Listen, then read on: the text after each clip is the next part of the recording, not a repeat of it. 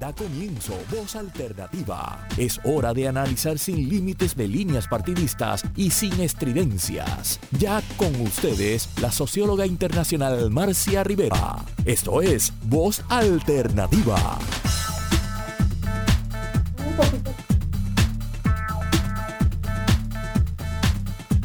Muy buenos días, amigas amigos de Radio Isla y de este programa Voz Alternativa que con mucho empeño, rigor y cariño, respeto hacia nuestra audiencia producimos cada domingo desde hace ya más de cuatro años.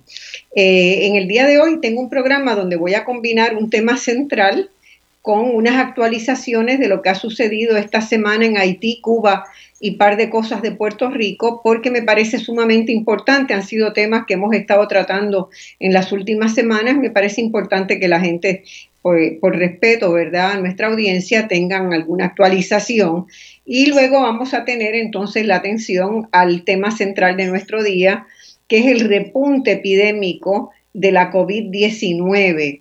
Eh, y nos preguntamos si no es esto una crónica de una crisis anunciada y que era absolutamente previsible desde el punto de vista epidemiológico. Pero voy a, voy a comenzar por el día de hoy.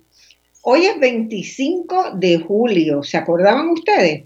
Es una fecha marcada a sangre en la historia de Puerto Rico, porque el 25 de julio del 1898, el general Nelson Miles, comandando una fuerza de cerca de 3.300 soldados, es lo que los historiadores han recogido, desembarcó en Guánica y comenzó una ofensiva terrestre para obligar la rendición de España en la guerra que estaba librándose en ese momento entre Estados Unidos y esa nación.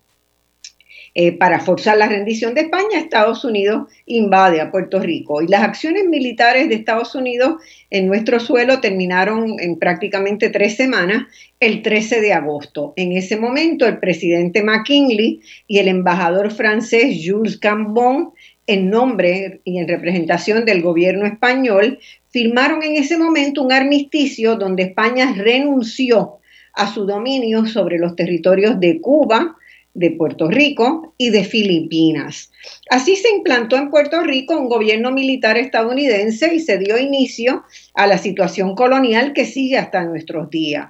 Todos sabemos que en 1952 el Partido Popular intentó un acuerdo de autogobierno con los Estados Unidos y dando paso a la creación del Estado Libre Asociado, también proclamado un 25 de julio.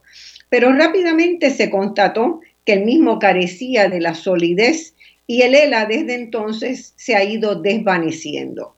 En estos años recientes, decisiones claves del Tribunal Supremo Federal, del Congreso de los Estados Unidos y de la presidencia también del Ejecutivo estadounidense han reafirmado el carácter territorial y colonial de su posesión, nuestra bella isla.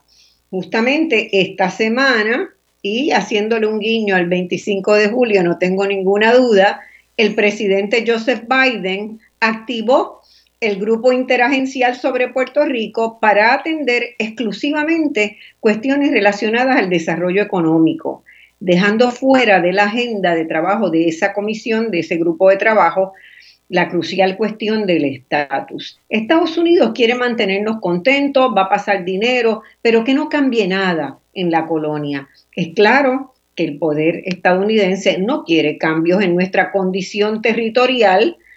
Es claro también que el PPD se ha quedado solo, debilitado y fragmentado en su defensa del Estado Libre Asociado y que el 25 de julio seguirá siendo una fecha de vergüenza colonial hasta que podamos encauzar un proceso de descolonización real de Puerto Rico. Vamos al ámbito internacional. ¿Qué ha pasado en Haití? en los pasados días. Bueno, anteayer fue el entierro de Jovenel Moïse, el presidente de Haití, asesinado en un acto confuso, con sicarios contratados por poderes que aún no se han identificado plenamente, y su salida del gobierno vino precedida de un proceso de desmantelamiento del orden constitucional que costará muchísimo reconstruir. Este asesinato me parece que confirma que la idea de democracia está enfrentando allí, en Haití y en otros países también, extrema fragilidad. El hecho de que el asesinato se hiciera con mercenarios de empresas de seguridad eh, nucleadas en Miami, Miami está lleno de estas empresas que ya manejan un volumen de negocios de más de mil millones de dólares al año, nos obliga a reflexionar sobre el futuro de las democracias.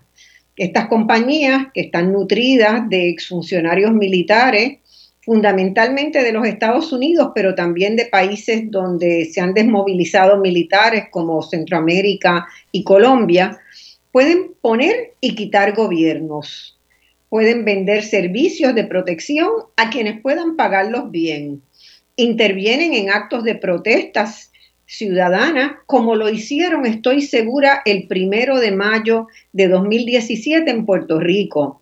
Nunca se aclaró y nunca se dio información por parte de la policía del país si se habían contratado esos efectivos eh, militares especiales, pero sus insignias e investigaciones que se hicieron en el momento así lo demuestran. También esas empresas eh, suscriben contratos para asesinar por, encargos a por encargo a políticos, a líderes sociales y a periodistas, cuyas investigaciones y denuncias molestan a quienes pueden pagar por silenciarla. Esto lo hicieron con la ambientalista Berta Cáceres en Honduras, según se confirmó hace muy poquitas semanas, donde pudieron arrestar al empresario que pagó por su muerte, por considerar que su militancia iba en contra de sus intereses empresariales. La mayoría de la población haitiana, según he podido reconstruir por conversaciones a lo largo de esta semana con muchos amigos que tengo en el ámbito académico allá, siente que está frente a un callejón sin salida. No hay un presidente, no hay una legislatura conformada, tampoco hay un tribunal supremo en funciones, porque se habían vencido los términos, porque se habían eh, hecho cambios en la constitución.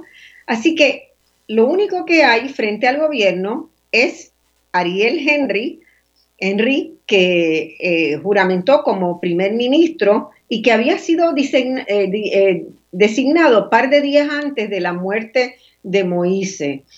este doctor, médico neurocirujano, es excelente en sus funciones médicas, como me ha dicho todas las personas con quien he hablado, pero tiene un muy bajo reconocimiento y endoso por parte de la población. Es una persona ajena al quehacer político.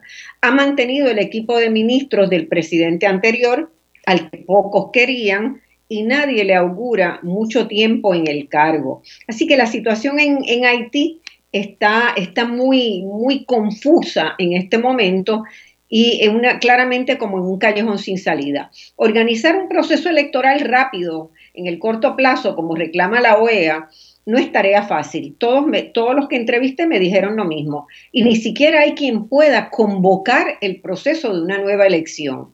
Es una tormenta perfecta, creada con la anuencia y seguramente con la participación de Estados Unidos y sus aliados internacionales, para quienes ya Moise no era una figura confiable. Nuestra solidaridad total tiene que estar con el pueblo haitiano y también nos toca aprender de las lecciones que se derivan del proceso de desinstitucionalización progresiva que allí se ha ido dando. Y en Puerto Rico ese proceso avanza a pasos agigantados de la mano de la Junta de Control Fiscal. Ojo entonces con lo que nos suceda en Puerto Rico. Y tercero, tenemos, quiero hacer un comentario muy breve sobre Cuba. La complejidad de la situación que vive Cuba no es nueva, pero la pandemia en un contexto de bloqueo ha agravado muy significativamente la ya precaria situación económica y social que tenía el país. Pero a pesar de sus enormes dificultades y enemigos que salieron a la superficie en las pasadas semanas, Cuba siguió funcionando esta semana, lo hemos visto, la gente está trabajando, se preparan para vacunarse, buscan sobrevivir de múltiples maneras por las escaseces diversas que se enfrentan, no se ha verificado una crisis de gobernabilidad ni de seguridad ciudadana, aun cuando hubo muchas protestas callejeras y puede seguir y puede ser que sigan habiéndolas, pero la gente resiste y clama por derecho a una vida digna y de prosperidad, tal como lo señaló ayer el presidente de México, que elogió la capacidad de Cuba para resistir la hostilidad de Estados Unidos desde 1959. Y López Obrador reiteró también su exhortación al presidente Biden de levantar el cruel bloqueo que ha asfixiado progresivamente durante 60 años a la nación cubana y que sigue sin dar los resultados que Estados Unidos esperaba. López Obrador también hizo un llamado a América Latina a repensar el, el papel de la OEA y a reconsiderar crear una institucionalidad de defensa y seguridad de la región que no fuera la OEA, que fuera totalmente independiente. Lo hizo en un acto para conmemorar el natalicio del libertador de las Américas, Simón Bolívar, y esta semana también circuló en Nueva York, en el New York Times, una carta firmada por casi medio millar de académicos, líderes sociales, culturales y deportistas de todo el mundo, reclamando el fin del bloqueo, rechazando las amenazas y hostilidades del presidente Biden a los líderes políticos cubanos y exigiendo el derecho de la población cubana a una vida en paz y a resolver los problemas que tienen solución. Así que eh, los medios internacionales van dando cuenta de que en Cuba el problema no se ha solucionado, los diálogos deben seguir, como en prácticamente todos los países, aunque no con el mismo nivel que existe en Cuba, hay pobreza, hay desigualdades, hay marginalidad y hay problemas que requieren de atención urgente e inmediata. Contra el gobierno de Cuba se ha desatado una concertación y alianza de numerosas entidades de derecha, lo hemos explicado en este programa antes, y en este momento Cuba está pasando por el tercer y peor rebrote de la pandemia del COVID desde sus inicios en el 2020. El país necesita materiales como jeringuillas, mascarillas, equipamiento hospitalario para proteger a la población. La crueldad con que se ha atacado a Cuba es inconcebible, van 60 años y solo la genuina solidaridad y apoyo humanitario le servirían bien en este momento al hermano país. Levantar el bloqueo reclamado por toda la comunidad, prácticamente la totalidad de los países del mundo, debe ser el primer paso alentar el diálogo interno que permita avanzar en las medidas de transformación que la propia sociedad cubana ha votado y que no han podido por numerosas razones instalar, debe ser apoyado. Pero buscar destruir malsanamente, con rencor, con odio y con dinero, eso nunca debe ser tolerado. Así que esos son mis tres comentarios de esta semana.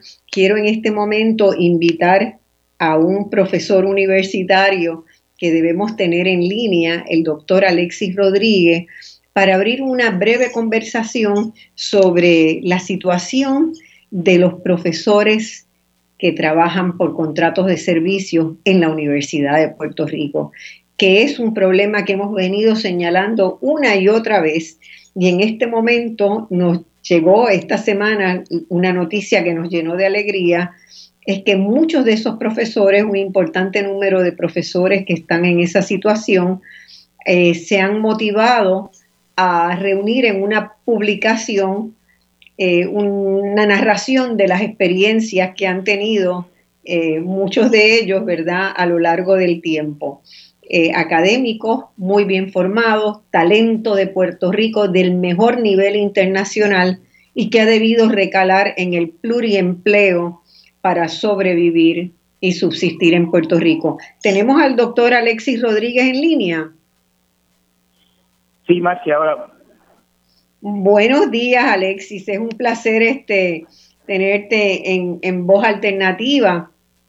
Debo decir que Alexis Rodríguez es un ejemplo, ¿verdad?, del talento y las capacidades que tenemos instaladas en nuestro país y que mal utilizamos, subutilizamos él es doctor en psicología social comunitaria y además tiene otro doctorado, un Juris Doctor en Derecho por la Universidad de Puerto Rico. Es decir, tiene dos doctorados, es especialista en temas de violencia, en temas de psicología social, en temas de derecho y lleva 14 años de labor como profesor universitario en diversas unidades de la UPR en la modalidad de contratado por servicios profesionales. Y yo le he pedido a Alexis que haga una breve intervención motivada, ¿verdad?, este, por, por la publicación de ese libro, pero quiero que nos cuentes inicialmente un poco de cómo han sido esos 14 años para alguien que tiene una formación tan meritoria, este, tan importante para el desarrollo de Puerto Rico. Eh, ¿Su caso es único o es el de muchos? Bueno, Marcia, eh, quiero primero agradecer la invitación para discutir este tema porque públicamente no se habla mucho sobre las condiciones de trabajo de los profesores por contrato. Eh, desafortunadamente, este, esta situación se repite mucho en el sistema. Para darte un ejemplo, actualmente el 47% de los docentes en la Universidad de Puerto Rico son docentes por contrato. Es casi ¿El cuánto, la ¿Qué por ciento?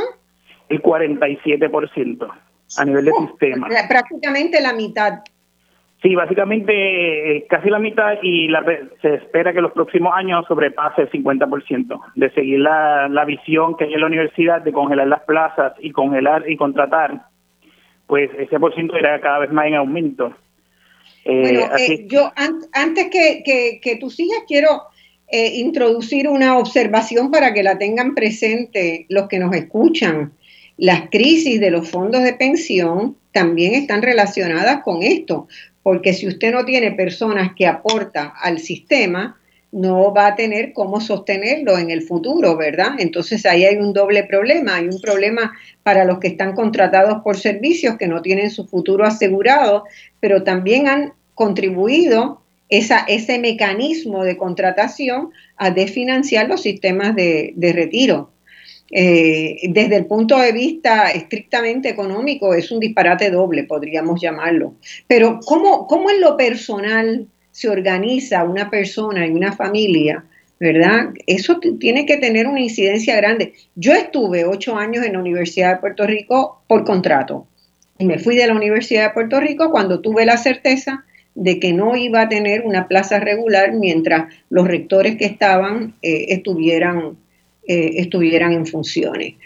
Eh, fue una decisión muy dolorosa, no me arrepiento de ella, seguí trabajando como investigadora desde un centro de investigación que habíamos fundado con otros amigos, luego salí de Puerto Rico, dirigí grandes organismos internacionales, no me arrepiento de la decisión que tomé a pesar del dolor que me quedó pero probablemente de estar en la Universidad de Puerto Rico, pues hubiera acumulado prácticamente una vida de pluriempleo y de, y de, ¿verdad? de contratos precarios. Mira, eh, es una vía de incertidumbre, como mencionas, porque uno nunca sabe qué va a pasar el próximo semestre. Eh, casualmente, esta semana que pasó ahora me dieron mi carga académica para el próximo semestre y ahí es que yo me di cuenta de que yo estaba de vacaciones y no desempleado. ¿Por qué? Porque mis clases terminaron en mayo y yo no tenía noticias de la universidad si iba a regresar o no en agosto. Es siempre una apuesta de que uno hace un buen trabajo, los estudiantes lo reconocen, los compañeros y compañeras también, eh, todas las evaluaciones son buenas, así que hay una expectativa de regresar, pero nunca no tiene la certeza. Así que uno eh, siempre vive, eh, particularmente en verano y, en algunos casos en las navidades, con una incertidumbre si va primero a tener trabajo y segundo, qué tipo de trabajo va a tener. Porque hay que tener en cuenta... Para, que la gente sepa, ¿el contrato de ustedes es hasta el 30 de mayo o les cubre el periodo de verano? No, hasta el 30 de mayo. Si el contrato es a 10 meses. Hay, básicamente tres meses del año en que la gente no come, no paga renta, no, no puede andar en auto, no puede echar gasolina, no tiene ingreso. Bueno, es que hay diferentes tipos de contratos. Si el contrato da 10 meses y empieza en agosto, en diciembre sí cobramos.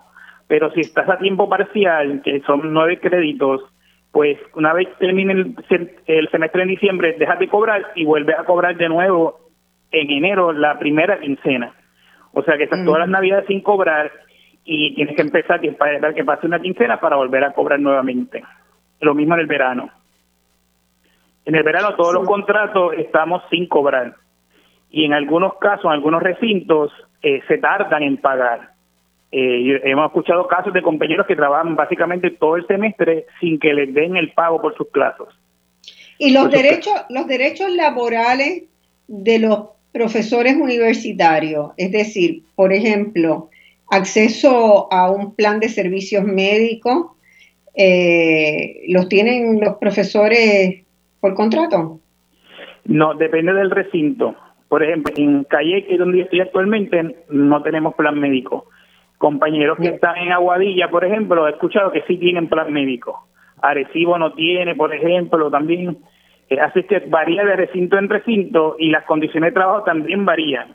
Y es como una contradicción porque nosotros hablamos de un sistema universitario que tiene diferentes reglas de contratación en todos los recintos para nosotros.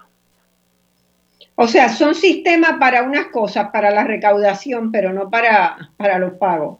No para los pagos ni para los procedimientos, porque como tú mencionabas, en el caso de mientras estuvieron ciertas rectores en las posiciones, eh, en algunos recintos se convierte en una relación personal. Si el director o directora te quiere allí, te mantiene. Si tú le caes mal o no está de acuerdo con tus ideas o con tu visión, no te contrata.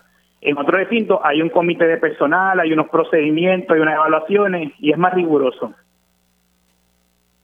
Eh, ¿Y qué, cuando se, cuando se retira un profesor, esa plaza automáticamente queda congelada o un decano o un director de departamento tiene la posibilidad de luchar por ella y entrar en un proceso de consideración de candidato?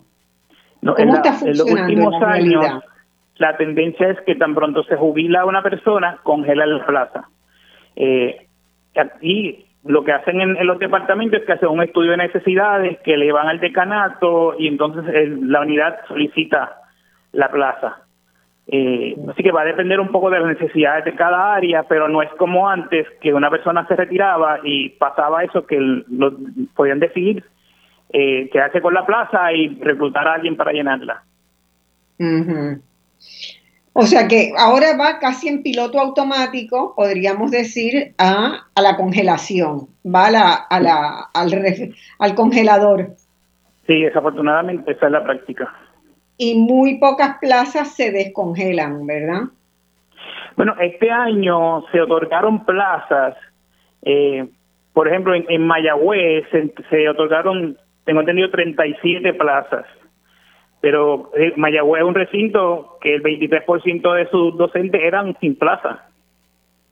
Así que había una necesidad ahí de, de tener personal con plaza y por lo tanto se le otorgaron. Eh, en Calle se otorgaron algunas cuantas también, pero se otorgaron más en el área de ciencias naturales y no de ciencias sociales, ni de administración ni en otra área. También, eso sugiere que también puede haber una estrategia para ir desmantelando algunas áreas que algunas personas consideran que no son tan importantes. Eso es sumamente peligroso, ¿verdad? Tener esa, esa discrecionalidad en algún punto sin que la comunidad universitaria participe del análisis de cuál debe ser, ¿verdad?, este, la formación idónea para un estudiante universitario. Las humanidades, por ejemplo, podrían correr peligro de eliminación si el criterio eh, en, algunos sectores de los que toman decisiones se piensa que solo las ciencias naturales importan, ¿verdad?, para el desarrollo de las personas, cuando toda la investigación científica este, hoy demuestra que no es eso cierto, que se necesitan, ¿verdad?, una, una diversidad de saberes, de conocimientos y de formación para generar un ser humano, una persona integral que pueda desempeñarse éticamente, que pueda desempeñarse con solvencia en cualquier campo porque ha tenido una formación integral. Entonces eso es sumamente peligroso.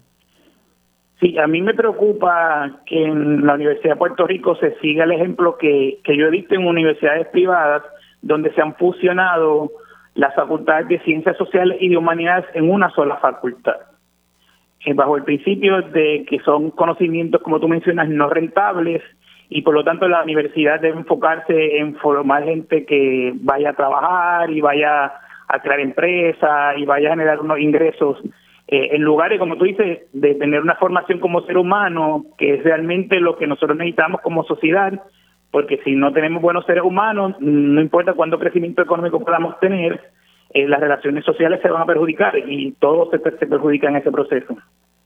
Fíjate, yo, yo quiero que la gente reflexione sobre una cosa. El, grueso de los problemas que tiene Puerto Rico son problemas de naturaleza social, ¿verdad?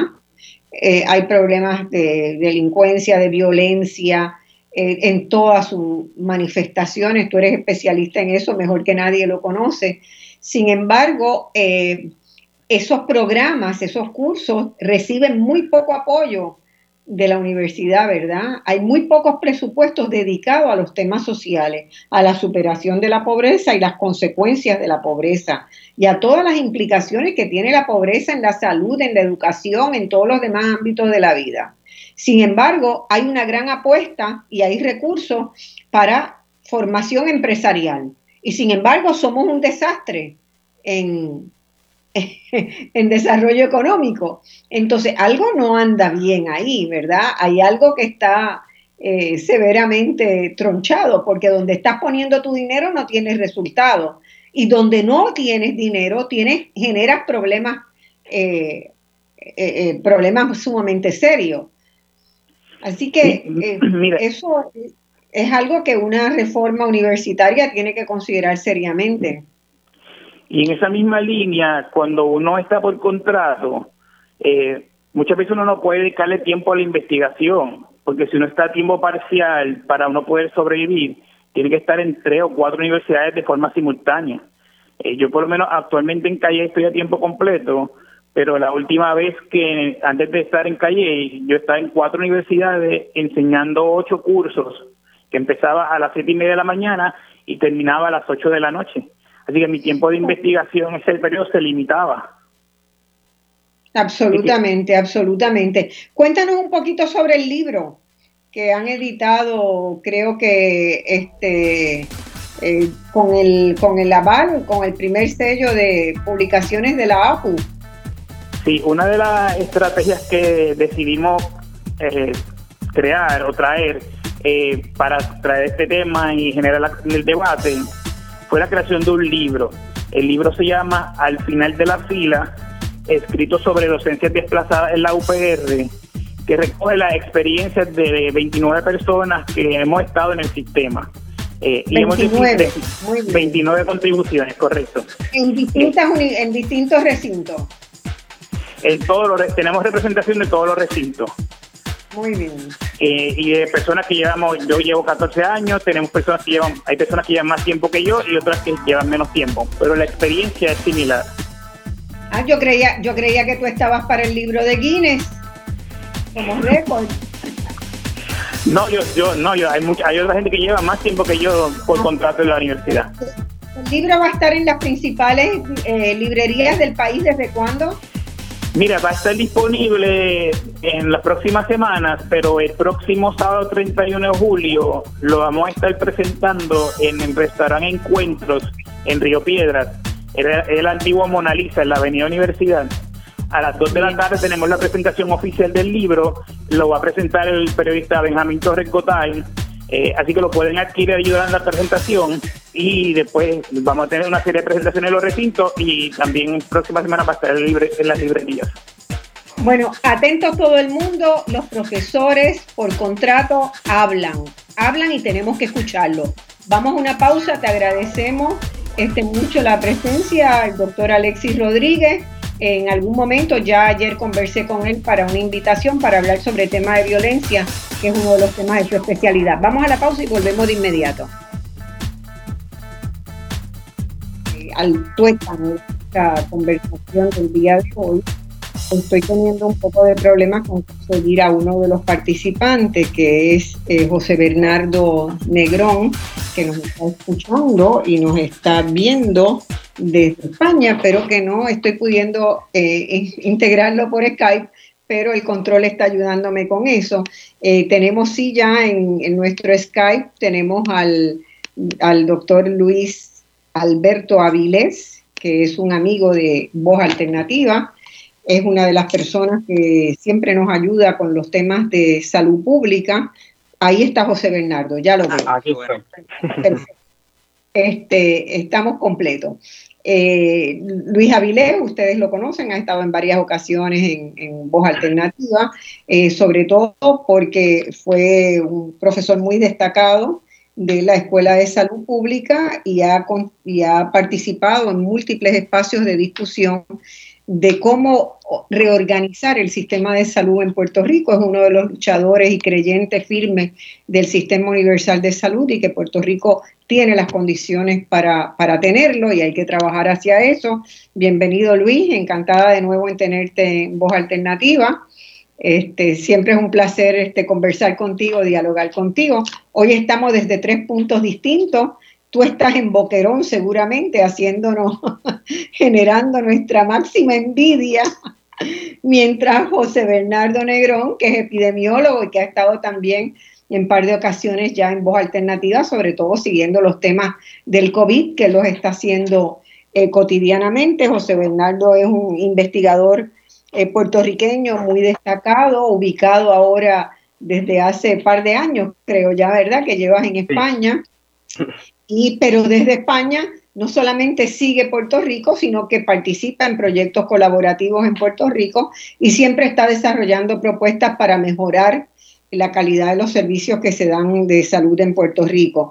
Realmente es un placer poder este, eh, mirar este momento de persistente pandemia, ¿verdad? Que parece que ya está para vivir con nosotros y yo quiero que comencemos.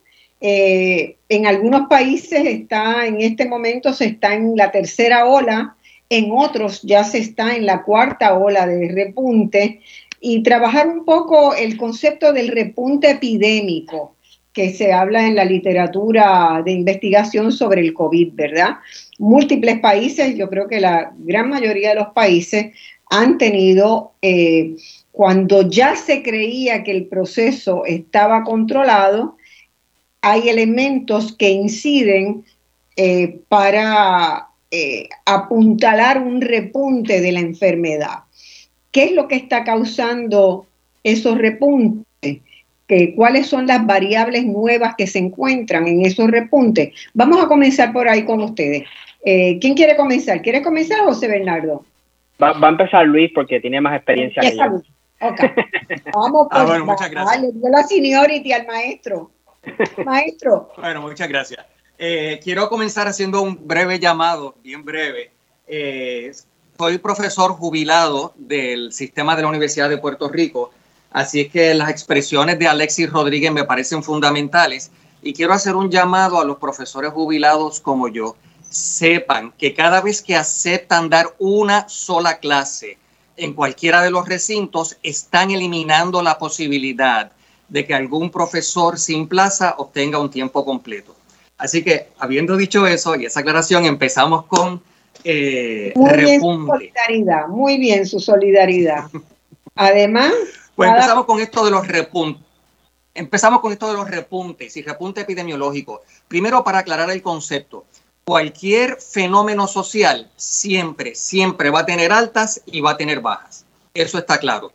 Pero lo que se suele llamar repunte, y eso un poco Marcia lo acaba de indicar, es la situación en que comienza un alza que de momento no se espera, o por, lo menos que no se ha planificado o no se ha previsto. Eso no quiere decir que no hayan voces que lo hayan alertado, pero que de acuerdo a las circunstancias uno no esperaría eso.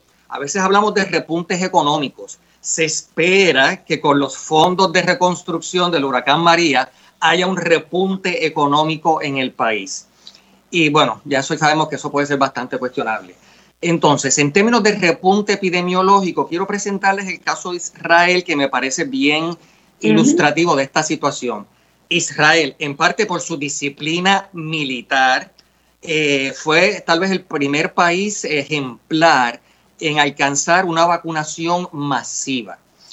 Y inmediatamente fue casi como un experimento natural donde se vio que la vacuna del COVID eh, causaba una drástica reducción en muertes y en contagios. Y eso fue materia de celebración de todo el planeta, tal vez con la excepción de los territorios palestinos a quienes se les negó y no se les hizo el acceso a la vacuna de la misma forma. De todas formas, aquí Israel fue ese primer caso, pero luego y más recientemente empezó a haber un rebrote que no esperaban. Y eso es a lo que se refiere rebrote o repunte epidemiológico. En el caso de Puerto Rico específicamente, y le voy a decir ahora mismo, la información que tengo aquí, el promedio de casos de siete días es de 266, 266 para redondear, 265 casos diarios en promedio, promedio de siete días en Puerto Rico, hay casos nuevos. De nuevos contagios. Nuevos contagios.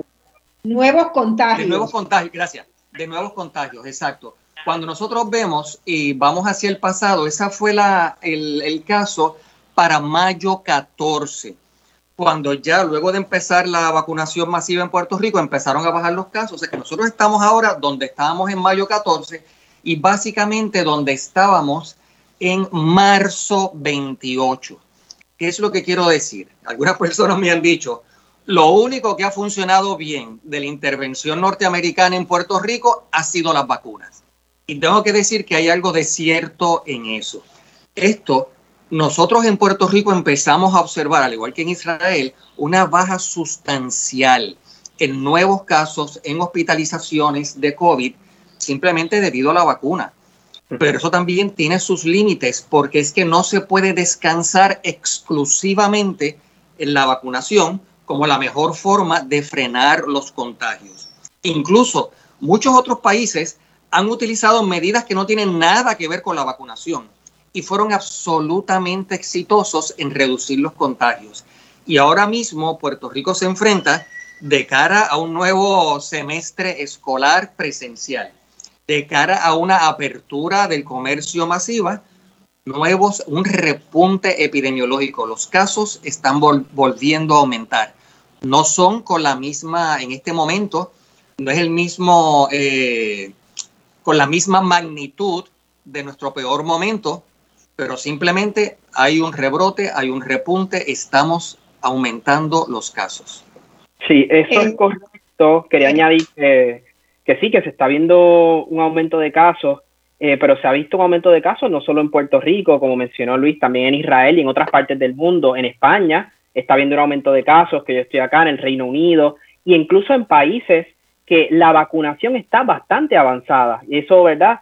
Eh, va en la misma línea que, comenta Luis, que la vacunación no puede ser la única estrategia. Eh, los países que más han vacunado con dos dosis completas ahora mismo, hasta la fecha de ayer, era primero Canadá, segundo Reino Unido, tercero España, cuarto Alemania, quinto Estados Unidos. Y estamos viendo que de igual manera está habiendo un repunte eh, de casos en estos países donde la vacunación ya está completa. Y esto en parte es debido a la nueva variante Delta. Esta variante Delta eh, nosotros debimos haber hecho mucho más caso cuando, eh, cuando, esto empezó a suceder en India. Cuando vimos esas imágenes de India, creo que pensamos que la vacuna nos iba a proteger al 100% de esto y estamos viendo que no es así, que sí que evita muertes, pero de igual manera nos estamos contagiando. Y es bien importante hablar ahora, ¿verdad?, de que hace esta semana adelantaron un gráfico del informe de lo que es la vigilancia genómica que lleva la Universidad Central del Caribe. El mes pasado, la variante predominante en Puerto Rico era la alfa, seguida por la delta. Ahora para este mes todavía no han publicado el informe, pero adelantaron el gráfico y ya delta está predominando en Puerto Rico. Así es. Y además hay que, hay que tomar en consideración, ¿verdad? Que en todos los países siempre hay un núcleo difícil de llegar a él y generalmente está asociado con las zonas de pobreza, ¿verdad? En el caso nuestro, esa, eh, eh, esas zonas de pobreza se concentran en las áreas montañosas de Puerto Rico, de donde es mucho más difícil para una familia pobre conseguir llegar al pueblo para, para vacunarse. Por lo tanto, los niveles de pobreza y las bajas tasas de vacunación tienen una correlación este, muy alta y, sabemos dónde está. Y ahí hay que llegar con una estrategia de, distinta, no esperar que la gente vaya a buscar vacunarse, sino acercar las vacunas a los barrios, ¿verdad? Una especie de, de rutas barrio adentro para completar la vacunación que en esas áreas no tiene las mismas proporciones que tienen las zonas urbanas más prósperas. Eh, eso es un elemento. El otro elemento es la juventud, el elemento demográfico. Todavía queda una proporción grande de jóvenes sin vacunar en Puerto Rico, que hay que, y yo no estoy muy segura, les pregunto a ustedes si a ustedes les parece que la, que la estrategia de los premios de la lotería y todo eso es una buena estrategia. A mí me, eh, yo entré en pánico, en shock, porque yo dije, esto es afirmar la irresponsabilidad de la gente, ¿verdad? Afirmar el azar por encima de la responsabilidad ciudadana. Entonces, quizás con esos mismos dineros que se dieron en premios, se pudieron haber utilizado para mejorar las capacidades de vacunación en, en algunos barrios, premiar la comunidad, premiar el esfuerzo colectivo por la vacunación.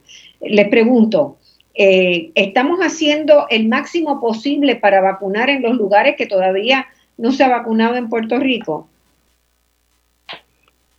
Yo, yo, yo pienso que nunca se hace el máximo posible, siempre se puede hacer más. Y yo creo que aquí la estrategia que a lo mejor pudo haber sido una muy buena era darle a los centros 330 eh, de, salud primaria eh, mucho más libertad para vacunar. ¿Por qué? Porque la salud primaria conoce a la comunidad, sabe dónde queda la comunidad, sabe dónde están las personas y las personas tienen mucha más confianza en su centro de salud primaria. Yo creo que ahí se desperdició esa oportunidad sabiendo que había una desconfianza ya, ¿verdad?, del pueblo a nivel central, en que las personas acudieran a su centro de confianza a vacunarse. Yo creo que eso hubiese ayudado mucho a llegar a esas zonas eh, de más pobreza. Luis.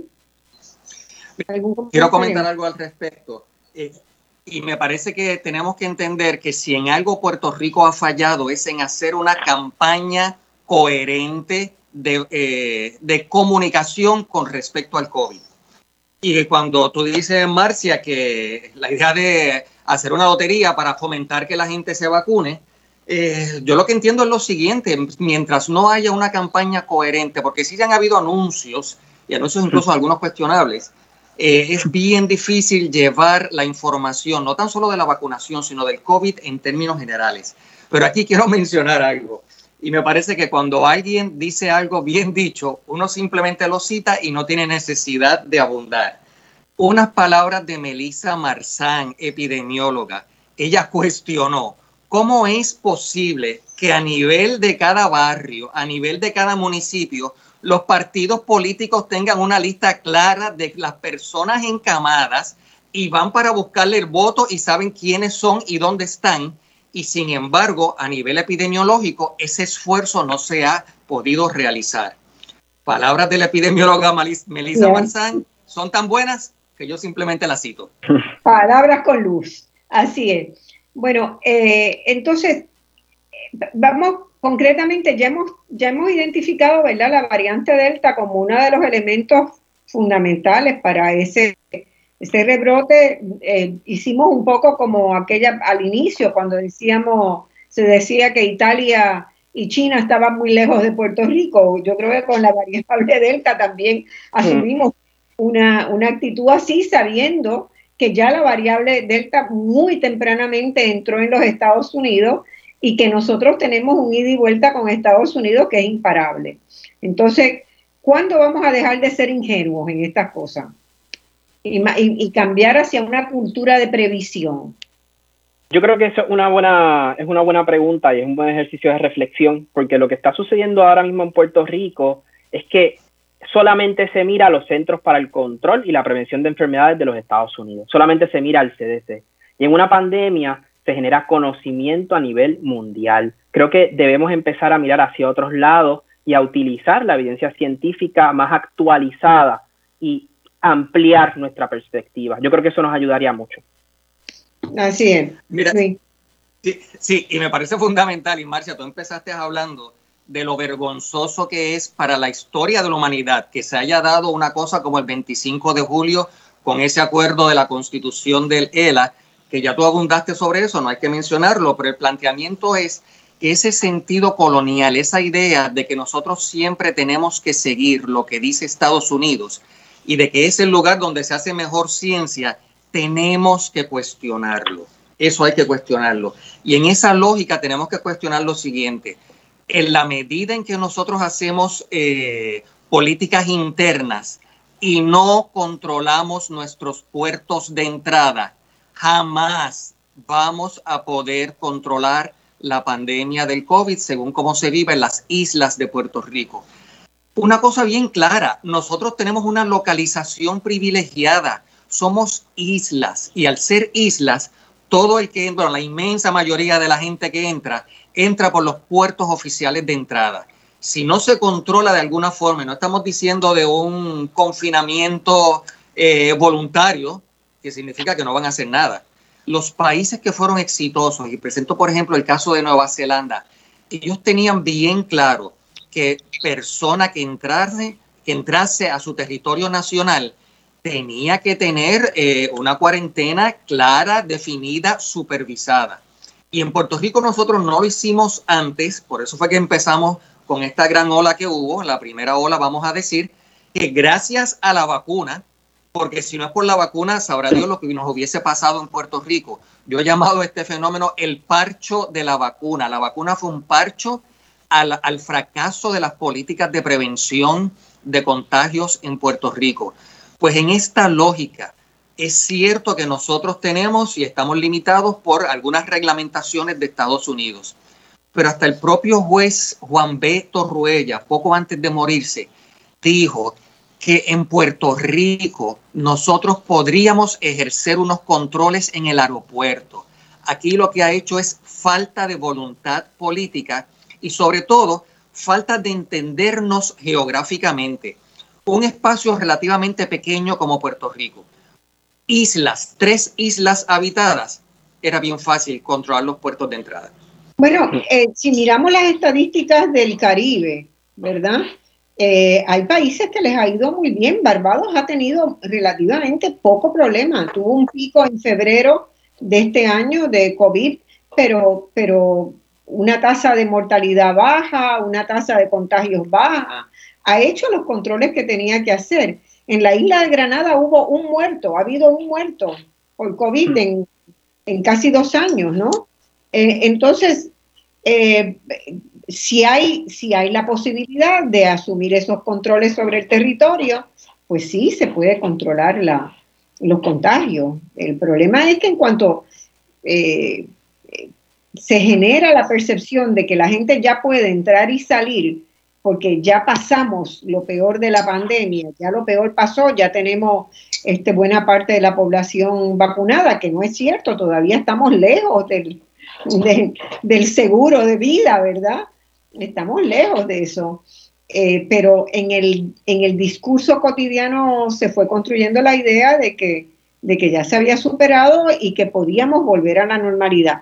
Yo creo que también hizo mucho daño el anuncio del presidente Biden de que para el 4 de julio ya todo estaba vuelto a la normalidad. Y Estados Unidos está bregando con su propio rebrote en este momento y está bregando con la variante Delta y con aumento en casos en muchísimos estados. Sí, porque Marcia, es importante es recalcar que cuando hablamos de vacunación no se puede hablar de protección sí o no. Es un espectro de protección. Y eso va a depender también de las condiciones que tenga cada individuo. Si uno tiene una enfermedad autoinmune, a lo mejor ese 95% no es un 95, es un 70. Y si a eso le sumamos la variante Delta, han salido nuevos estudios de las vacunas que se están utilizando en Puerto Rico y esa eficacia de las vacunas, la de Pfizer se reduce a un 79%, la de Moderna a un 72% y la de Johnson Johnson a un 55% de tener enfermedad, o sea, de, protegerte de los síntomas de la enfermedad. Y ahora bien, la variante Delta con las vacunas de Pfizer y Moderna eh, se reduce de un 100% de protección de muerte y hospitalización que tenían en los ensayos clínicos a un 96%. Y la vacuna de Janssen Johnson Johnson todavía no hay datos. O sea que esto todavía eh, no se ha acabado.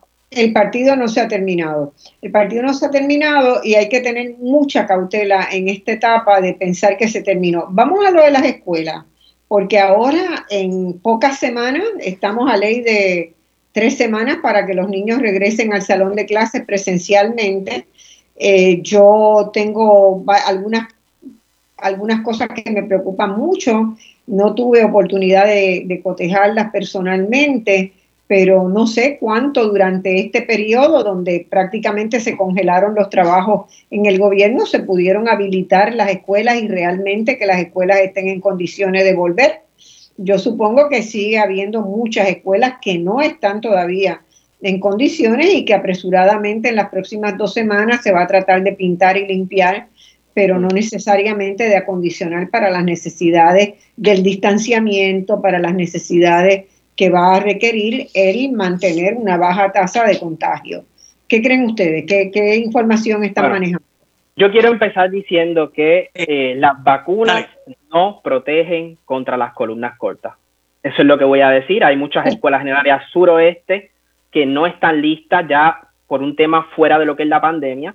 Y creo que eso es bien importante que todos los padres, tutores, maestros, personal no docente, docentes, estén claros en eso. La vacuna no protege contra columnas cortas. Claro, lo que pasa es que, que, el gobierno te dice, bueno, tuvimos todo el personal en la pandemia, la gente no podía trabajar en las cosas que tenía que hacer, estamos atrasados.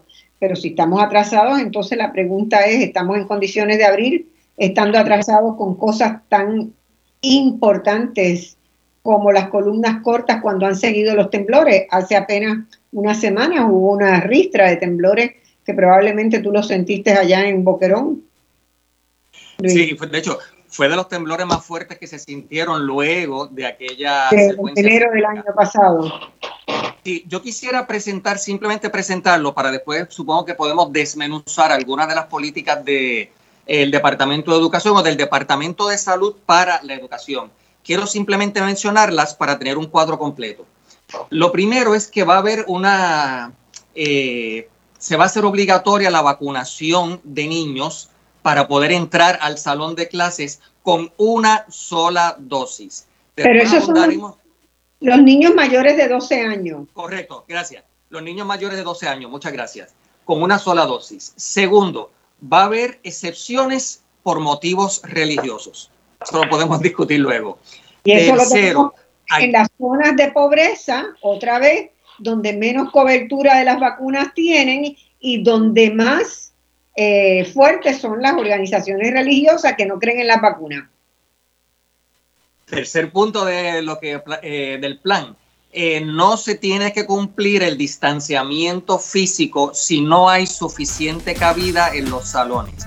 O sea, los pupitres pueden estar amontonados. Estoy exagerando un poco, pero eso es lo que está diciendo no se va a cumplir el distanciamiento de seis pies si no se puede. Próximo, habrá en esos lugares donde no se pueden cumplir con las normas de distanciamiento físico que el propio Departamento de Salud exige, habrá un monitoreo eh, más riguroso que en las demás escuelas. Podemos hablar de eso ya mismo. Y eh, dos puntos adicionales, eh, lo que ya mencionó José Bernardo, se usarán escuelas aunque no estén preparadas para ser sismos resistentes. Y por último, se van a publicar unos manuales, algunos ya han empezado a circular, eh, con cierta información para el personal de, del Departamento de Educación que esté alerta. Eso es básicamente la política que el Departamento de Entre Salud y Educación han planteado para los salones de clase para el regreso a la escuela. Vamos a tomar cada uno de esos puntos cuando volvamos de la pausa. Gracias. Vamos a la pausa y volvemos de inmediato con voz alternativa. Bueno, mis amigos, vemos a, a voz alternativa. Hoy discutiendo los reportes epidémicos de la COVID-19. Estábamos hablando, el doctor eh, hizo un listado seis puntos, que los ven aquí muy claritos, de los elementos que están definiendo la política pública para las escuelas. Eh, uno de los problemas que él menciona es que la vacunación obligatoria es a medias. Es decir, lo único que se es la primera dosis de una vacuna en los niños y adolescentes a de los 12 años. Eh, les pregunto a los dos, el hecho de que sea una sola vacuna la requerida deja descubierto a los niños, porque la protección se reduce grandemente aun cuando se tienen las dos vacunas con la variante, la variante que ya en Puerto Rico ha entrado con tanta fuerza. No es poner en peligro a los niños, no sería mejor pensar en montar operación de vacunación en cada una de las escuelas el día antes de empezar las clases y tenerle todos los niños con segundas dosis. Eso no debe ser muy difícil, pregunto. Bueno, lo ideal sería que, regresaran los niños, eh, la población escolar, con ambas dosis. Con ambas dosis, sabiendo ya que la variante Delta es la que está predominando y que la eficacia de las vacunas disminuye mucho. Eso sería lo ideal. También sería ideal eh, que los manuales que ya preparó el Departamento de Educación eh, sigan la ciencia actualizada, porque yo sí tuve la oportunidad de leer esos manuales y esos manuales aunque se publicaron hace dos semanas, eh, tienen errores muy grandes y las referencias que tienen. ¿Los manuales que se van a usar? Sí, es correcto. Son tres manuales. errores de hechos científicos. Errores de hechos científicos donde ya hay gran cuerpo de evidencia científica que eh, se ha corroborado que la vía de transmisión principal del SARS-CoV-2 que causa el COVID-19 es por aerosoles todavía en esos manuales se hace referencia al contagio por superficies y e invertir dinero en desinfectantes cuando eso se puede invertir en cosas que realmente protejan a la población escolar. Y esos manuales tienen tres referencias todas desactualizadas. Bueno, pues deben tener algunos amigos del, del alma que le venden los desinfectantes. ¿Qué tú crees? O sea, si así es, así es. Eh, pero eso es grave, Porque no solamente es transmitir conocimiento científico erróneo, sino basar tu política pública no en la evidencia que se ha recogido de la investigación, sino en las visiones tradicionales de que hay un problema y yo limpio, yo limpio la mesa. Hmm. Pero en la mesa no está el virus. El virus está cuando hablaste con el otro niñito en el aerosol que se, que se genera entre, en la conversación. Esos manuales no, no representan una reapertura con ciencia. Conciencia. Luis. José Bernardo, ¿tienes información sobre la efectividad de alguna de las vacunas cuando hay una sola dosis? En una sola dosis se ha visto en que Pfizer y Moderna, la variante Delta, reduce como un 33%. O sea que es muy bajo y eso es un problema muy grande, teniendo en consideración que también va a haber una población escolar que no tiene acceso todavía a ningún tipo de vacuna. Y sí que se ha visto en otros países que los menores o la población escolar se contagia y va a su casa y contagia a sus padres. Inicialmente se pensaba que los menores de edad no eran tan portadores del virus como los adultos, pero ya se ha demostrado que sí que lo son. Pues mira, quiero comentar algo con respecto a eso. Y es que me parece que cuando estamos hablando de comunicación para la prevención, uno tiene que entender que no es solamente un asunto de un mensaje concreto y explícito, sino que también hay mensajes implícitos la idea de decir que se van a aceptar a la población escolar mayor de 12 años que tengan una sola dosis de la vacuna promueve la idea en el país de que una sola dosis de la vacuna es suficiente. Y en realidad lo que se considera, una persona que se considera vacunada en estas circunstancias, son las personas que tienen las dosis correspondientes, la mayoría de las vacunas serían dos dosis, y que han pasado, me parece que dos semanas después de la segunda dosis. Y eso es lo que se considera estar vacunado. Así que me parece desafortunado para empezar y me parece que envuelve un nivel de riesgo que no se justifica el querer comenzar un año académico con eh, admitir a la población escolar que tenga solamente una dosis. Yo recuerdo esto, Marcia, no sé si tú lo recuerdas también. En mi eh, en mi época de estudiante de escuela elemental, a nosotros nos vacunaban en la escuela. Claro. En la escuela. Por, eso digo, o sea, es tan difícil pensar que se movilicen para que en cada escuela, una semana antes de empezar las clases, haya un centro de vacunación y que no se admita ningún niño que no haya sido vacunado. O sea, eso no es tan difícil de organizar. Eso no es tan difícil. Parece que sí. es, que Ahora, no, es que no puede parecer, es que no puede parecer. O sea, tenemos que asegurar que sea así. Hay que hacerle una convocatoria y, una, y un emplazamiento al secretario de salud, al gobernador, y que por orden ejecutiva se dé la orden de movilizar todos los recursos del país durante un día, un día para vacunar a todos los niños que no se han puesto la segunda dosis. Eso no debe ser, o sea, con el dedo chiquito de la mano lo hacemos. No, y yo quiero añadir algo, Marcia, que yo, que yo sé que Luis también quiere, quiere hablar de esto. Eh, eso es poner a la población escolar en riesgo, no solo de contagio de COVID, porque si este repunte se diferencia del repunte inicial, el repunte inicial que teníamos eran muchas muertes. Estos repuntes están habiendo menos muertes, pero va a haber más casos con complicaciones a largo plazo, que son capaces de desarrollar enfermedades crónicas y los niños, los menores de edad, la población escolar, puede desarrollar lo que se conoce como COVID persistente. Si esto no se controla, va a haber niños que van a desarrollar COVID persistente. Y hay datos en España eh, que los quiero citar porque es súper importante. Eh, hay una unidad pediátrica de COVID persistente en el Hospital Universitario Germán Trias y Pujol en Badalona, España, donde atendieron 70 eh, menores de edad, de edad escolar con COVID y ellos los, atendieron ahí y el 30% de estos menores presentaron síntomas por seis meses. El COVID persistente, para las personas que nos están escuchando, se define como una persona que tuvo COVID y sigue presentando síntomas por más de cuatro semanas, independientemente de ya tener un resultado de PCR molecular o antígeno negativo. Negativo.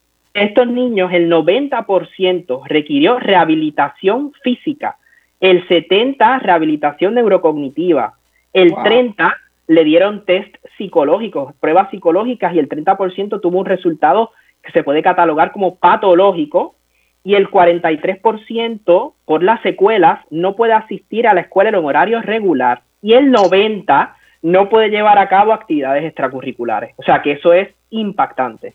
Pero además, o sea, aquí lo que tendríamos que hacer es movilizar a las aseguradoras de salud, ¿verdad? A, los planes médicos, porque el costo a futuro de no poner esa vacuna y de aumentar el número de contagios en, las edades tempranas, ¿verdad?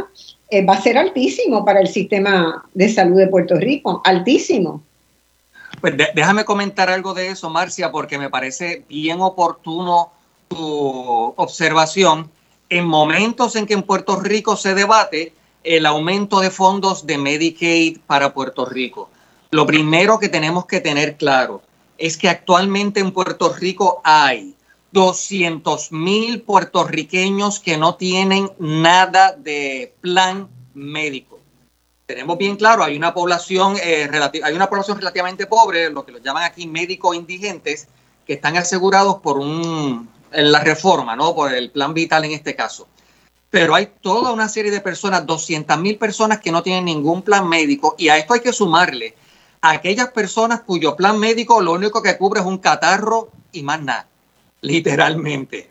Así es que de cara a una situación donde en Puerto Rico se está hablando, y aquí me gusta mencionar, como decía Ana Lidia Vega, el, el comisionado residente de Puerto Rico tradicionalmente ha sido, decía Ana Lidia Vega, el mendigo oficial de Puerto Rico en Washington.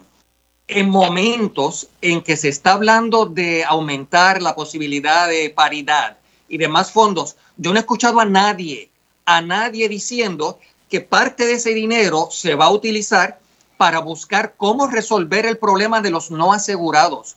Los no asegurados en Puerto Rico fue un problema nuevo que se creó a partir de la privatización de los servicios de salud de los años 90. Anteriormente, toda persona podía ir a un hospital público y recibir el cuidado que necesitaba. A veces los hospitales no estaban en las condiciones mejores del planeta, pero podía recibir el servicio médico. Este problema de los no asegurados surgió a partir de la década del 90 cuando se privatizaron los hospitales. Y ahora urge, y una cosa que creo que más adelante tendríamos que discutir, ¿qué va a ser el mundo, el que va a ser Puerto Rico luego de, de, la, eh, la pandemia persistente o la epidemia persistente de COVID, tenemos que pensar que hay que rescatar la idea de un sistema universal de salud. Este país no es viable ni económicamente ni industrialmente, vamos a decir, si no pensamos en que el punto de partida tiene que ser asegurar, asegurarle a cada persona que vive aquí un cuidado de salud decente y claro. Y cuando hablamos del COVID persistente, estamos hablando de personas que van a tener toda una serie de condiciones que no tan solo van a agravar los costos de salud, sino personas que no van a tener acceso a servicios de salud para esas condiciones. Y repito, en momentos en que se pide más fondos federales, nadie habla en el país de proveer un seguro universal de salud. Así es, lamentablemente.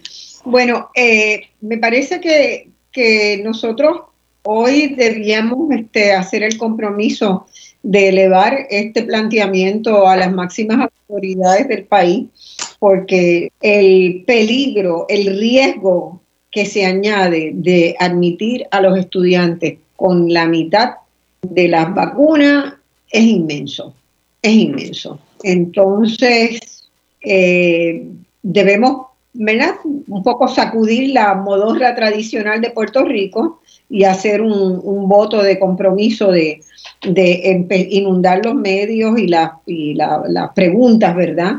A lo, al secretario de salud y al gobernador sobre cómo se puede tomar una medida que desde el punto de vista de salud pública es totalmente contraindicada, contraindicada y que va a traer mucho más complicaciones a Puerto Rico. Eh, me gustaría añadir algo, Marcia, solo para hacerlo un poquito más epidemiológicamente correcto.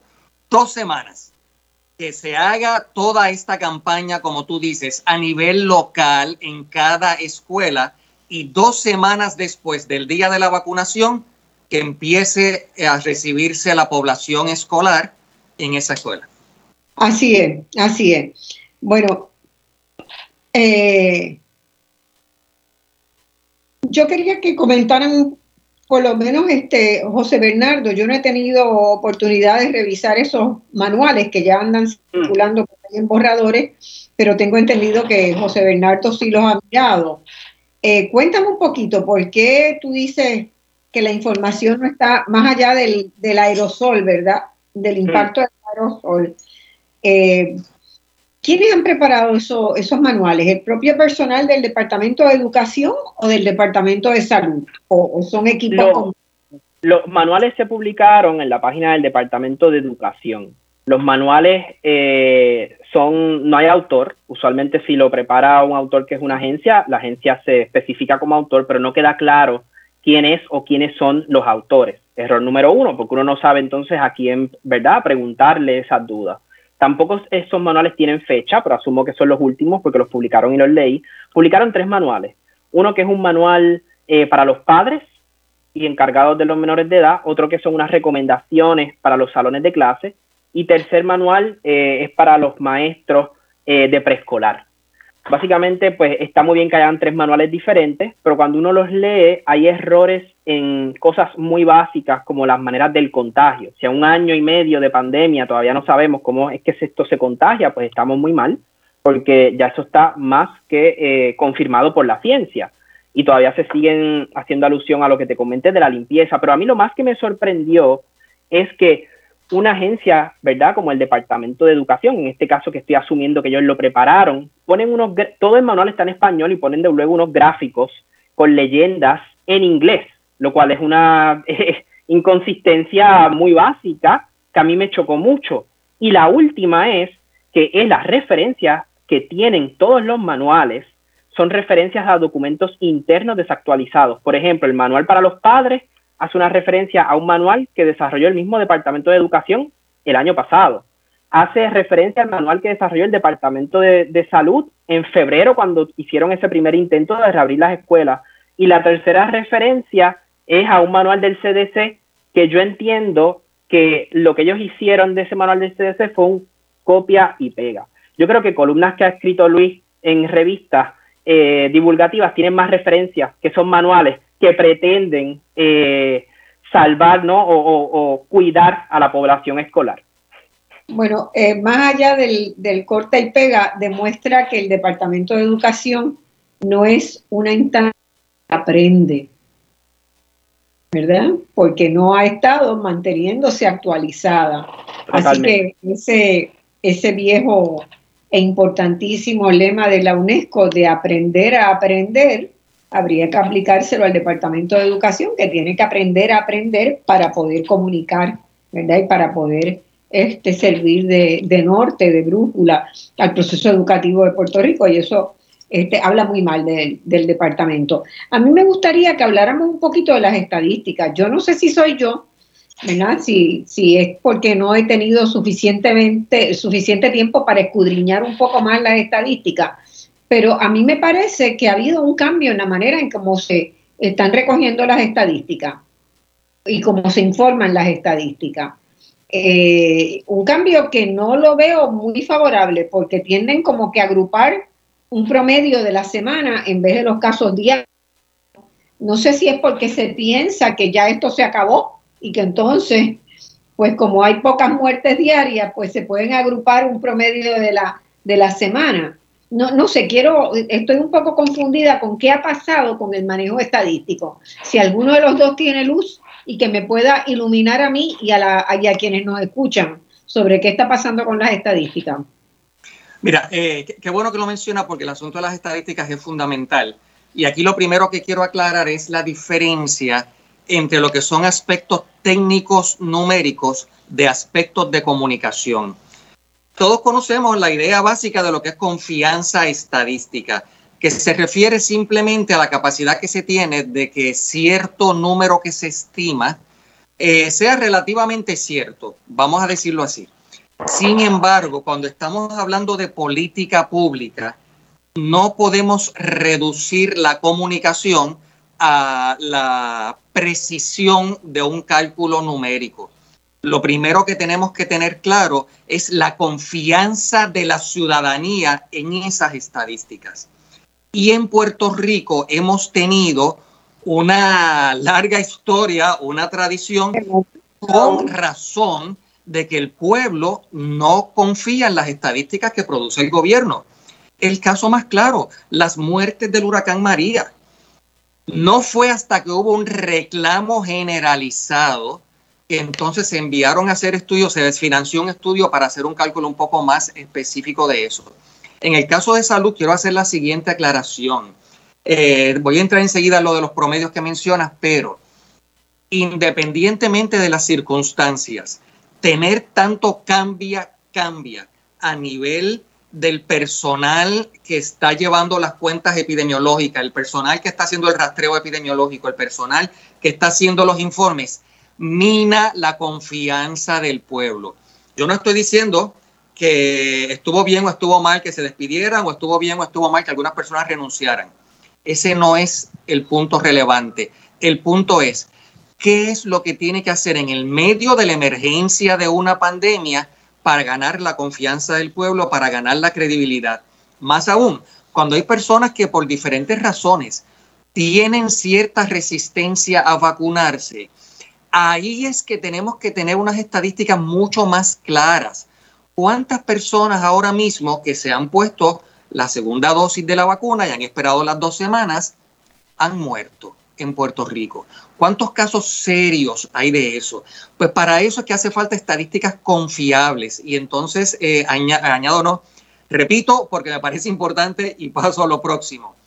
La confianza del país en sus estadísticas no es un asunto técnico numérico. Uno.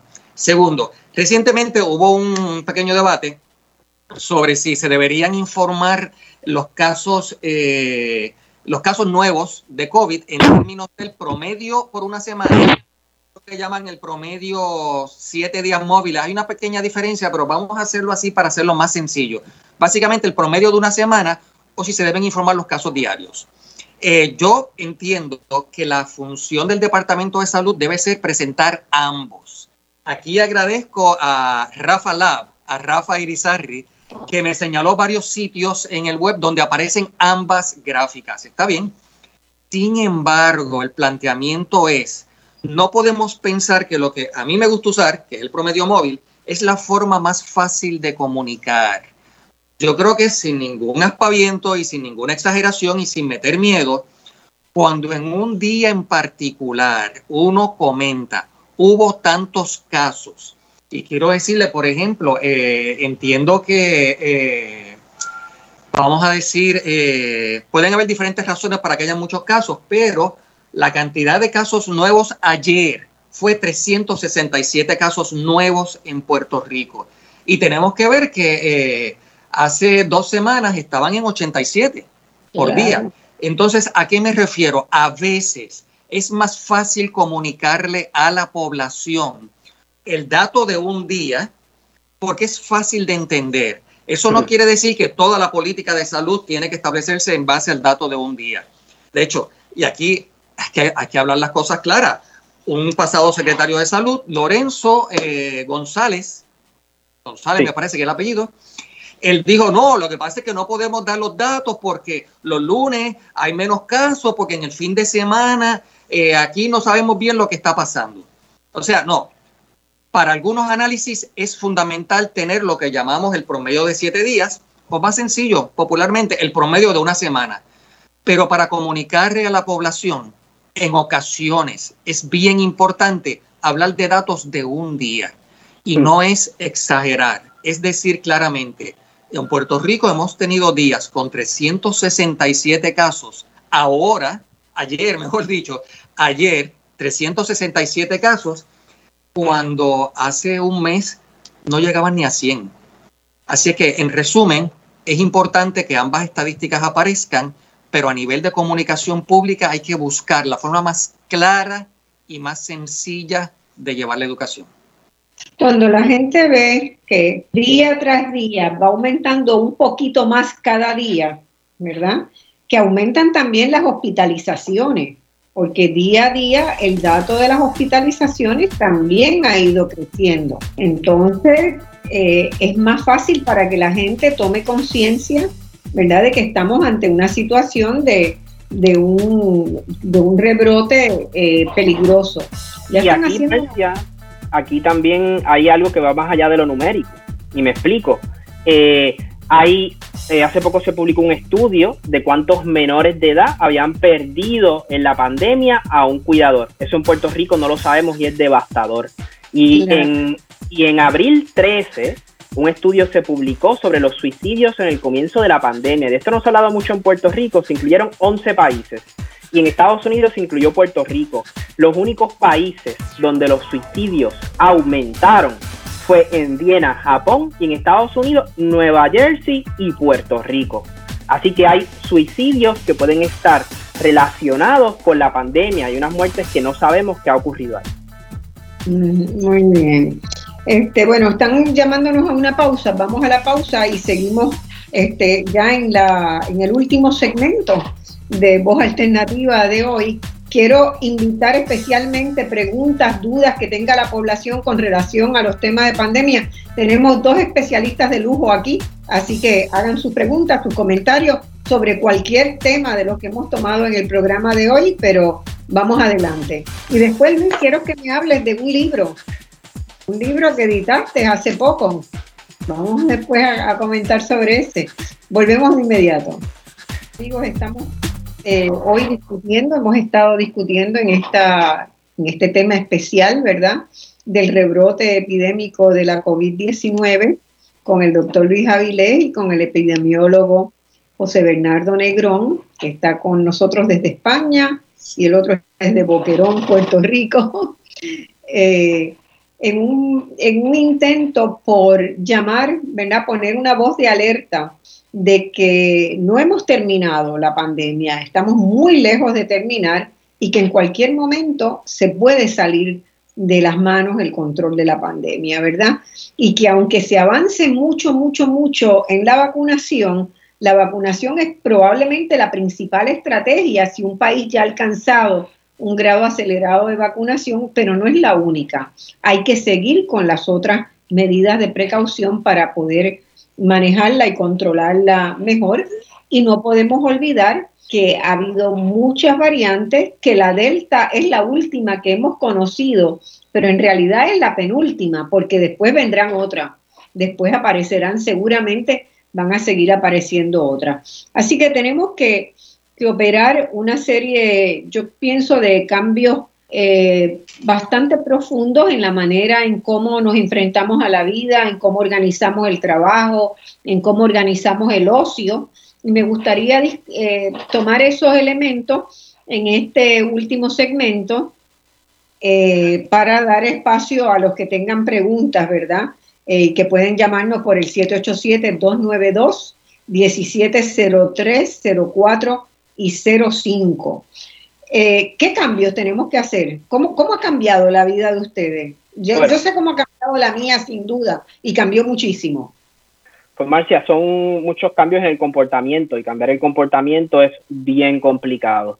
En el contexto ya más colectivo de Puerto Rico, eh, tenemos que tener en cuenta que la crisis social y sanitaria que estamos experimentando está cubierta por otras crisis, como la económica y la ecológica, y que las emergencias van a ser la nueva normalidad. Y por tanto es bien, bien importante que las políticas públicas y las reclamaciones ciudadanas estén enfocadas en cómo fortalecer la capacidad para hacer frente a las emergencias de cada persona, cada colectivo, cada comunidad, sin que nadie se quede atrás y sin lesionar derechos. Luis. Pues mira, eh, precisamente eso es uno de los temas que se presenta en este libro. El libro se llama Convidar es una forma de jugar con la palabra COVID y la palabra convidar y la palabra dar. Es una reflexión de 20 eh, personas en Puerto Rico, entre los cuales hay uno, Marcia Rivera, un ensayo de ella y un ensayo de José Bernardo también. Y le preguntamos a las personas, ¿qué tal si nos dan sus reflexiones sobre eh, la pandemia de COVID? ¿Qué nos dice esto sobre el momento actual, luego del paso de los huracanes Irma y María, luego de todas las crisis en Puerto Rico? ¿Y qué nos dicen sobre el futuro del país? ¿Cómo ustedes se imaginan el futuro del país? Y 20 personas eh, contestaron estas preguntas. Aparece el libro, eh, está de venta en las librerías de Puerto Rico, lo publica eh, la editora Educación Emergente y tengo que añadir que en la propia página en internet de la editora Educación Emergente pueden adquirir el libro gratuitamente. Así que PDF para cursos escolares, para estudiantes universitarios, fantástico, fantástico porque el libro está eh, disponible gratuitamente. Y yo menciono, bueno, y tengo que añadir, debía haber empezado por eso, que el libro fue coeditado por Anaira Santori Jorge, profesora de filosofía en la Universidad de Puerto Rico en Río Piedras y por este servidor.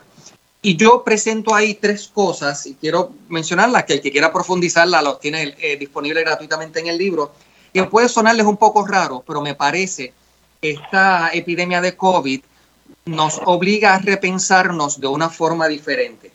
Eh, puede sonar un poco duro, lo voy a decir. Uno, tenemos que empequeñecernos para salir de aquí. Tenemos que caribeñizarnos para salir de aquí y tenemos que insularizarnos.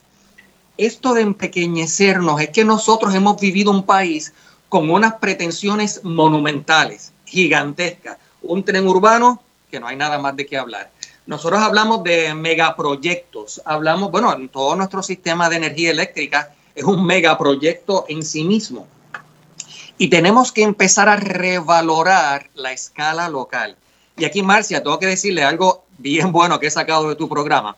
Eh, en una ocasión me parece que entrevistaste a, ah, se me escapa el nombre, la profesora de planificación.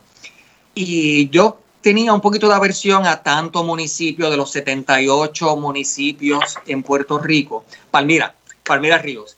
Y fue escuchando tu programa que empecé a cambiar porque en realidad hay una ventaja enorme de tener tanto municipio, porque en la escala local se dan unas dinámicas que no se van a dar nunca en una escala regional. A eso es a lo que llamo empequeñecernos.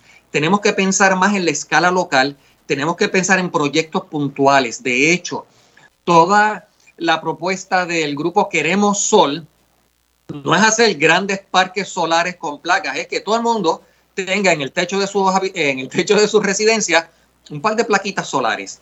Y esa idea de pensar en pequeño tiene que contrarrestar lo que ha sido nuestra planificación, que ha sido en pensar en megaproyectos. Y aquí añado, muchas personas dicen, es que el problema es falta de planificación. No, eso es incorrecto. Nosotros tenemos el Puerto Rico que se planificó, el Puerto Rico que se deseó. El problema no fue una mala planificación. Este desastre que tenemos fue planificado. Tenemos en primer lugar que pensar en pequeño. Segundo, tenemos que caribeñizarnos, no tenemos que pensar y mirar solamente para el CDC, lo que ellos dicen. Tenemos que pensar también cómo los servicios de salud son muy adecuados y son muy eficientes en otros lugares del Caribe. Tú mencionabas Barbados. Barbados es una isla que es como una tercera parte de Puerto Rico, tiene su sistema nacional de salud, ahí, ah, perdón, su sistema universal de salud. Esa isla, todo el mundo por estar en la isla, tiene derecho a un sistema de salud. Y además de caribeñizarnos, tenemos que pensar, y ahora el COVID nos ayuda, bueno, nos ha obligado, vamos a decirlo así, a abrir espacios más al aire libre que antes no teníamos. Porque nosotros vivíamos en el Caribe como si no fuésemos del Caribe. El ideal era una oficina, bueno, recinto de ciencias médicas, es una mole de cemento toda llena de aires acondicionados, por ejemplo. Es un cubo lleno de aire acondicionado. Lleno de la tradición en la Universidad de Puerto Rico, por ejemplo, Río Piedras y Mayagüez inicialmente se pensaba en la ventilación cruzada. Ahora tenemos otra vez que volver a eso, pensar en la ventilación en el Caribe como un punto fundamental. Así que decía, tenemos que empequeñecernos, tenemos que caribeñizarnos y por último, insularizarnos. Pero aquí diría, en una clave anti-pedreira. ¿Y qué es a lo que me refiero? No es encerrarnos en nosotros mismos, como decía Pedreira, con miedo al holandés.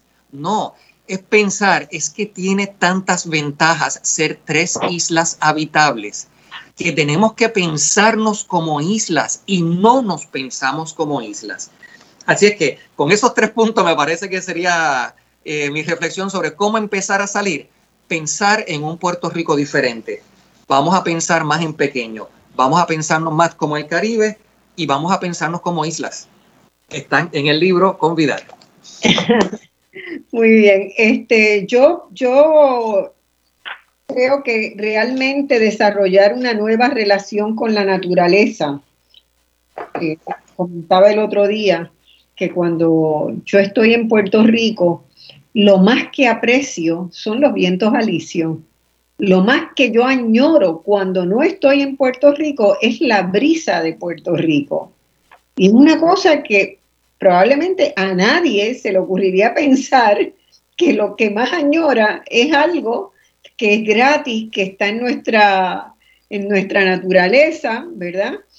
Y, lo más, realmente lo más que extraño son e, esa brisa permanente que nos, que nos acaricia y que nos alivia. Yo creo que esta oportunidad del COVID también, que nos ha dado, la pandemia nos, da, nos ha dado muchos problemas, pero nos ha dado muchas oportunidades también. Y yo he visto personas en Puerto Rico y las he visto en Uruguay, las he visto en otros lugares que han aprovechado la pandemia para hacer un proceso de introspección y de darse cuenta de que se puede vivir más livianamente, atajar los patrones de consumo desmedido, por ejemplo, ¿verdad? Un montón de gente que de repente eh, se enfrentó a sus roperos y a darse cuenta de que tiene una cantidad de ropa que nunca usó. Pasaron dos años de pandemia y pasaron muchos más años y nunca había usado. ¿Para qué los compró? ¿Para qué están ahí? ¿Cómo podemos alivianarnos nosotros para centrar en las cosas que verdaderamente importan? ¿Cómo desarrollar una nueva relación con la naturaleza, con la siembra de alimentos? Pues mucha gente descubrió y aprendió a poner unas semillitas en, una, en un tiestito, en una maceta y a criar una plantita durante la pandemia. Pues eso debe ser parte de nuestra vida cotidiana, ¿verdad?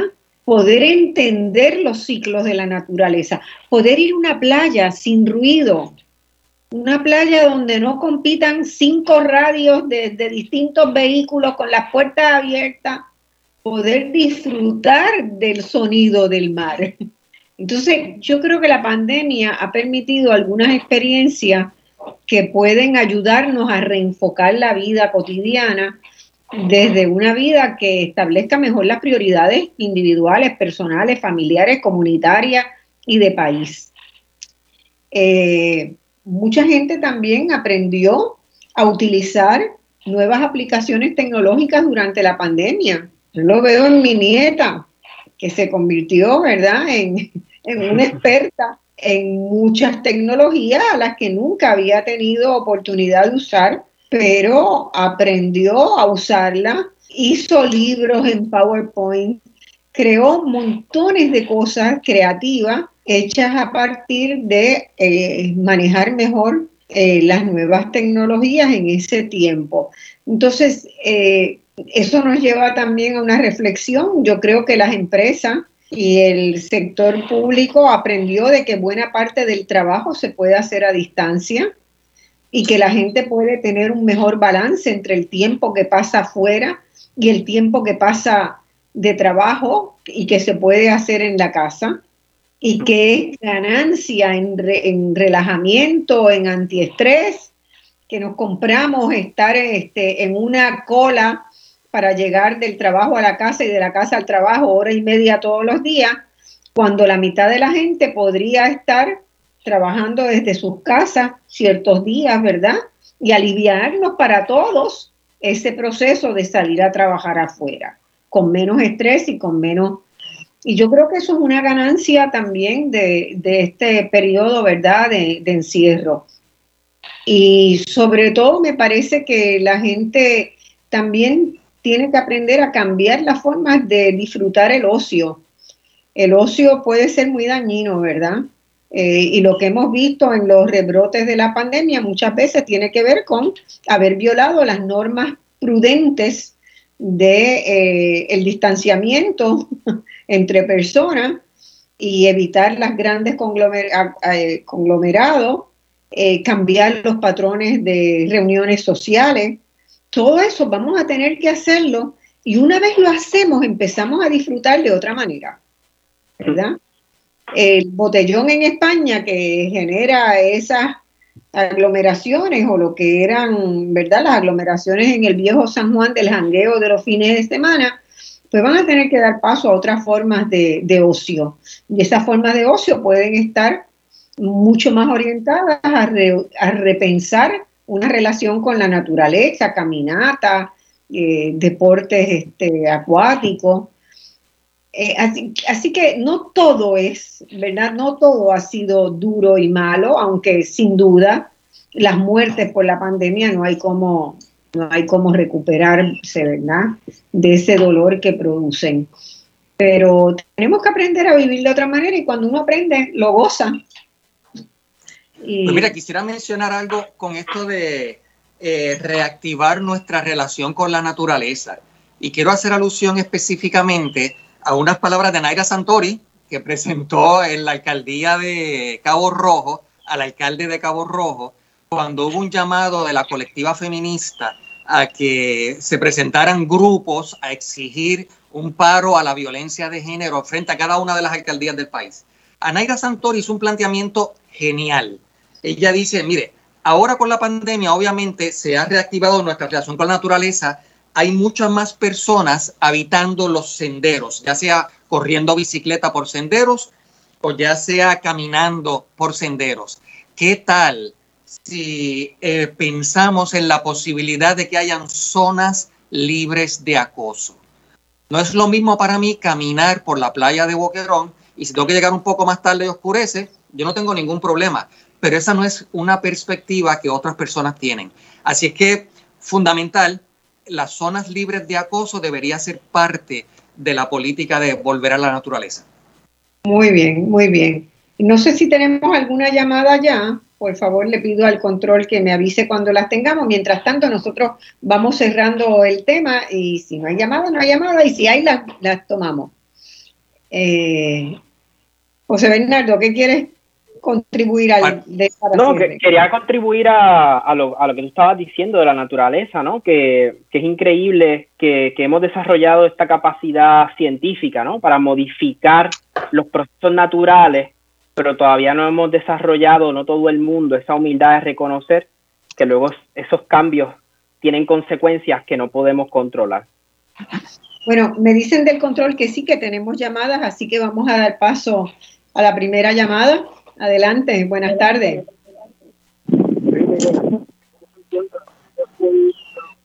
Saludos, ¿quién me habla? Santiago. Perdón, casi no le escucho. Sí, casi no le escucho, por favor. Yo quería eh, simplemente enfatizar el hecho de del mito de los cinco microns, que es lo de la medida con que se mide lo que es un aerosol o no, que eso cambió gracias a unas investigaciones que se hicieron.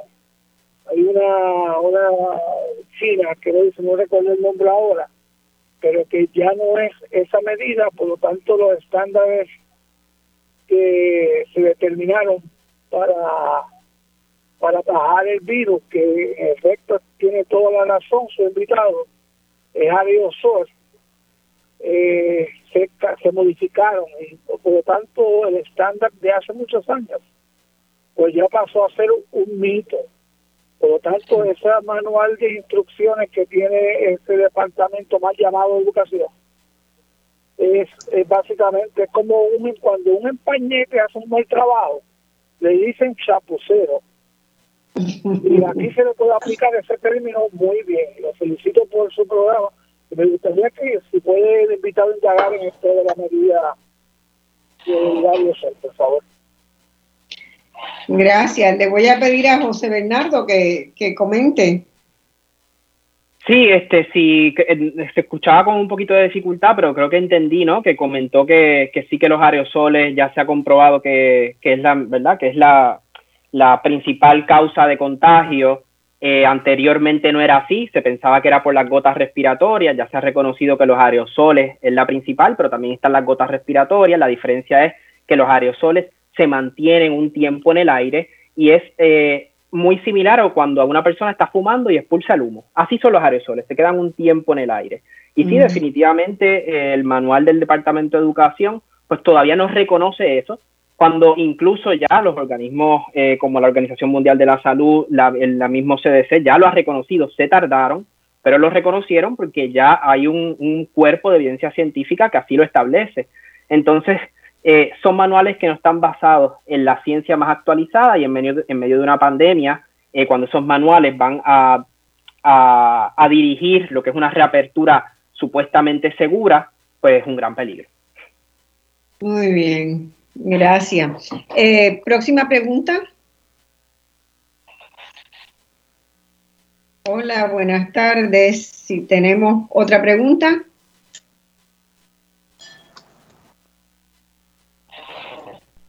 ¿Tenemos otra pregunta? Se le cayó la llamada, yo creo. Hola. Sí, adelante. Sí, buenas tardes. Eh, es para preguntarle si tiene los datos de las personas, eh, yo no sé si lo dijeron anteriormente, es que escuché el programa tarde, de las personas que tienen las dos vacunas, si, han falle, cuántos han fallecido o cuántos están en hospitales, ese tipo de, datos. Sí, las, las podemos tener. ¿Tú las tienes, Luis, para compartirlas? De días eh, recientes, dicen. Eh, yo creo, a mí me parece que la información, si la información que tengo es la correcta, yo creo que para Puerto Rico ese dato no está. Me parece a mí. ¿Es correcto, José Bernardo? Ese dato en Puerto Rico puede ser que esté, pero no está hecho público. Ahí está la diferencia. Sin embargo, independientemente de eso, en el caso de algunos eh, lugares en Estados Unidos, se hace bien claro. Recientemente se publicó el caso de Los Ángeles. Simplemente en, en, en el área de Los Ángeles, eh, me parece que el 98% de las personas que eh, se murieron por complicaciones de COVID no estaban vacunados en, qué sé yo, los últimos seis meses, una cosa así. Así es que independientemente del caso en Puerto Rico, si la información se tiene o si se ha hecho pública, la evidencia es bien clara, pero lo que eh, presenta el, el radio escucha me parece fundamental. En la medida en que ese dato en Puerto Rico se haga público, es una forma fantástica de motivar a la gente a vacunarse. En Puerto Rico la motivación para vacunarse a veces responde a casos bien particulares, idiosincráticos de alguna persona que no se vacunó o de alguna persona que instó a otros a no vacunarse. Pero ese dato que él acaba de decir, ¿cuántas personas en Puerto Rico han muerto que tenían las dos dosis de la vacuna? Es una pieza de información clave para avanzar en la vacunación del país. Así es, así es. ¿Tenemos otra pregunta? ¿Un comentario en línea? Adelante si hay otra llamada. Hola, buenos días. Buenas. Rivera de la calle. Rivera de la calle, ¿me escuchan?